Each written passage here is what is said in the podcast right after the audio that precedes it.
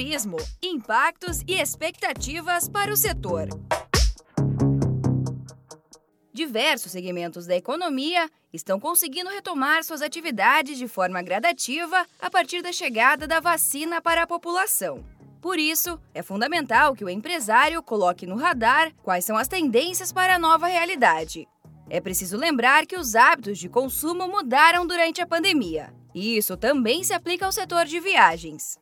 A gestora estadual de turismo do Sebrae São Paulo, Aline Delmanto, revela que as pessoas estão optando por viagens curtas e que têm um custo mais baixo.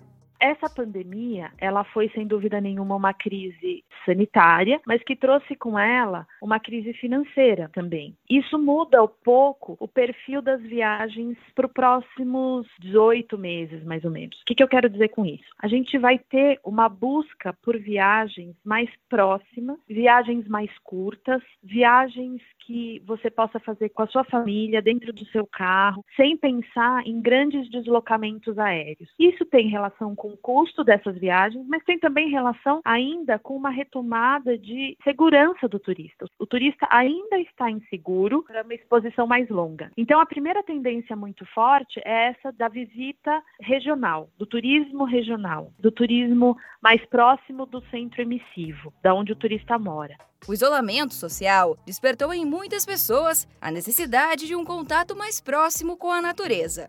Segundo a especialista do Sebrae São Paulo, Aline Delmanto, a procura por roteiros que estejam ligados ao bem-estar e que ofereçam experiências relacionadas ao meio ambiente deve crescer. Um outro ponto muito importante é a questão da busca pela natureza, pelo espaço livre, por lugares onde as pessoas tenham pouco contato com outros turistas.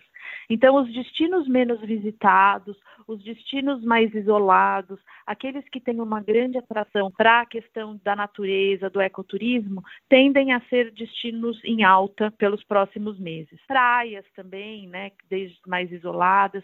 O que a gente não vai perceber é uma retomada muito grande para os destinos urbanos. Então, grandes metrópoles devem perder um pouco a atratividade nesse momento em que o viajante ele quer estar seguro e ter pouco contato. Isso leva também à questão da segurança sanitária. Então, a gente só tem retomada e só tem turista procurando os destinos e as empresas, hotéis, passeios, etc., se eles tiverem certeza da segurança. Então, os protocolos sanitários eles não deixam de ser um diferencial.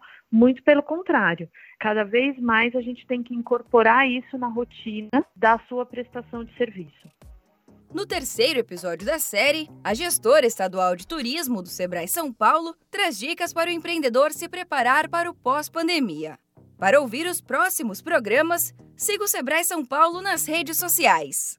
Eu sou a Giovana Dornelles, da Padrinho Conteúdo, e você acompanhou a segunda parte da série Turismo, Impactos e Expectativas para o Setor, do Sebrae São Paulo para a agência Sebrae de Notícias. Até a próxima!